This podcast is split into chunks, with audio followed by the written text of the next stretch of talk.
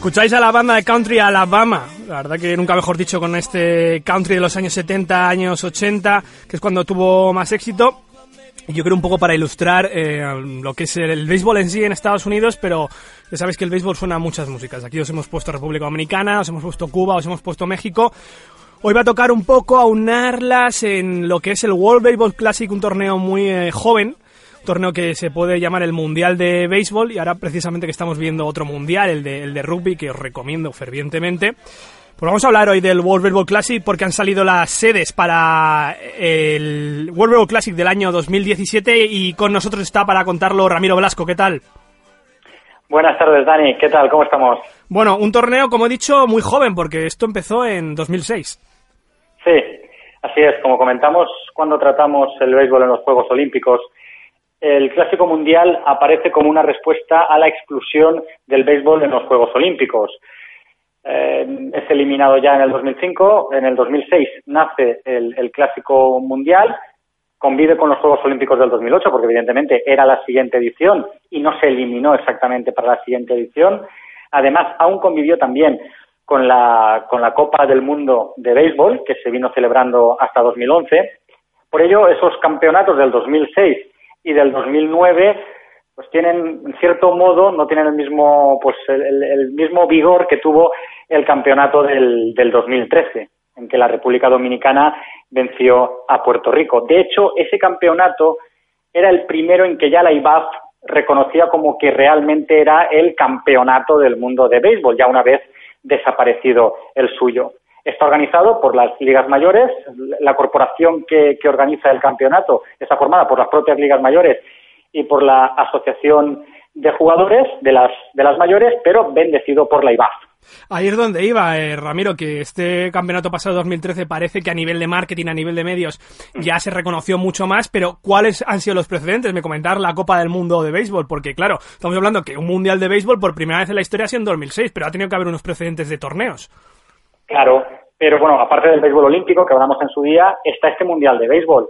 Pero este Mundial de Béisbol, que se, disputó desde el 38 hasta el 2011, no, no, no permitía la entrada a jugadores de las grandes ligas.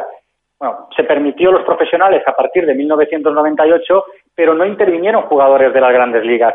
Con lo cual, realmente es tan importante el béisbol profesional, el béisbol de las grandes ligas en el ámbito de este deporte, que un mundial sin ningún jugador de ellos pues era un tanto descafeinado. Ya.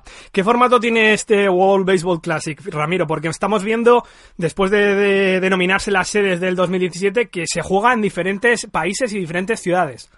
Sí, debemos distinguir lo que son las fases clasificatorias, que es lo que ahora mismo se han determinado esas sedes y esos, y esos grupos, y lo que es ya el campeonato en sí. El campeonato en sí juegan 16 equipos, divididos en grupos de cuatro, esos grupos de cuatro, cada uno juega en una sede a lo largo del, del mundo y la primera ronda se juega a todos contra todos y se clasifican los dos primeros. Bueno, excepto en el, en el 2009, en que esa primera fase fue también a doble eliminación. Luego, los ocho, los ocho clasificados juegan una segunda ronda a doble eliminación. Y los ganadores de cada ronda, eh, los, los dos primeros clasificados de cada grupo, perdón, van a jugar las semifinales a un solo partido y luego esos también jugarán los ganadores de esa ronda jugarán la final del mundial. Em, ¿El torneo tiene algunas reglas específicas o particulares que tengamos que diferenciarles de la Major League Baseball, que es nuestro torneo referencia?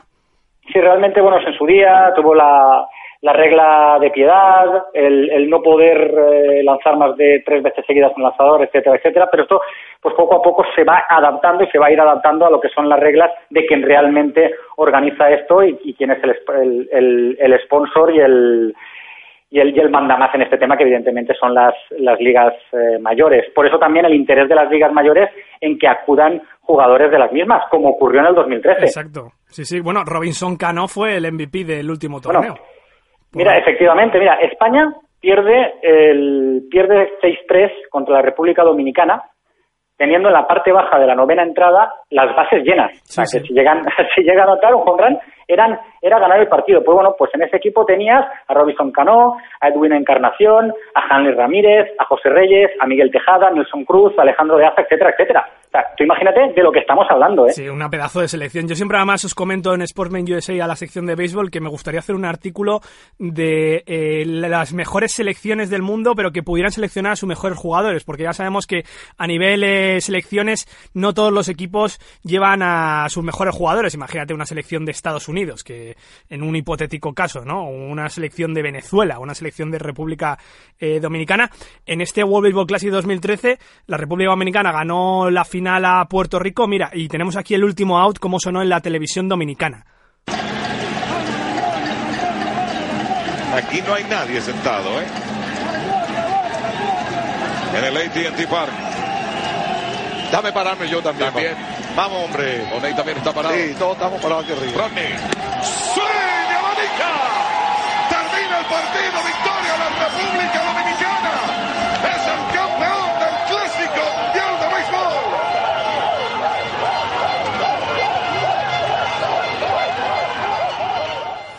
La República Dominicana, Ramiro, que sucedía a Japón, que fue la selección que ganó las dos primeras ediciones, con el MVP también siendo el mismo jugador, Daisuke Matsusaka, que ya en estos días está de vuelta a Japón, habiendo pasado con más pena que gloria por Boston Red Sox y New York Mets. Sí, bueno, tuvo sus, sus momentillos, pero sí que es cierto. Lo hemos comentado antes, esos dos primeros campeonatos no tuvieron esa fuerza, ese vigor los, del, del último del 2013. Ganó en la primera final a Cuba, luego a Corea del Sur en entradas extra. Pero bueno, fueron esas finales en Japón, están en audiencias entre los, entre los acontecimientos deportivos más vistos en la historia. Eh, en- sí que tuvieron esta, esta repercusión allí, pero bueno, no, no en el resto del, del mundo, no fue, no fue lo mismo. Sí, la verdad que además eh, la derrota de Japón en semifinales en el, de- en el torneo de 2013 fue un duro, un duro palo porque eran los, los grandes favoritos. De cara a 2013, que es, eh, bueno, perdón, 2017, que ya se han designado algunas sedes. Por cierto, se ha designado Brooklyn, em, eh, un estadio que está en Coney Island, al sur de Brooklyn. Perdón, que eh, además, eh, pues un poco como designado para la población judía, ¿no? Parece ser que Israel tiene opciones de, o va a jugar ahí, no, he leído muy clara la información, pero eh, acordémonos que Jock Peterson, el jugador de Los Ángeles Dodgers, que tan buena temporada está haciendo, es, israelí y jugó en el, el torneo preliminar en 2013. Sí, estas son las, bueno, las rondas previas, las rondas clasificatorias. En aquel momento, en el 2013, jugó Israel. Israel le puso las cosas bastante complicadas a, a España en ese grupo. Al final, al final pasó España, pero así es. En ese grupo 4 que juega en Brooklyn está Israel con Brasil, Gran, Gran Bretaña y, y Pakistán. Bueno, parece que Brasil podría ser la Brasil de, de Jan Gómez y Paulo Orlando, podría ser la favorita. ¿Y España? España. España cómo afronta este torneo? Es difícil saberlo aún. Um, Realmente lo primero que quiere la federación es elegir al, al manager y a partir de ahí ir determinándolo. El esfuerzo que se hizo en el anterior fue enorme, ¿no? Sí, de búsqueda sí, sí, de jugadores, de terminar un equipo. ¿Se va a llegar a este nivel ahora? Eso no lo sabemos aún. Pero lo que sí que es cierto es que el grupo que le ha tocado a, a España es un grupo complicado.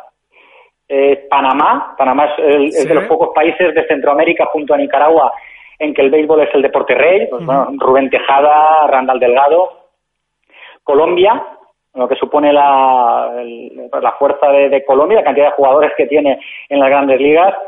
Francia estará, estaría un, un peldaño por abajo y además se juega en la propia ciudad de Panamá, en sí. el en el Rod Carew, el Sí, que tiene el, el- el honor de ser el, el único jugador en la historia de las grandes ligas que nació en un tren.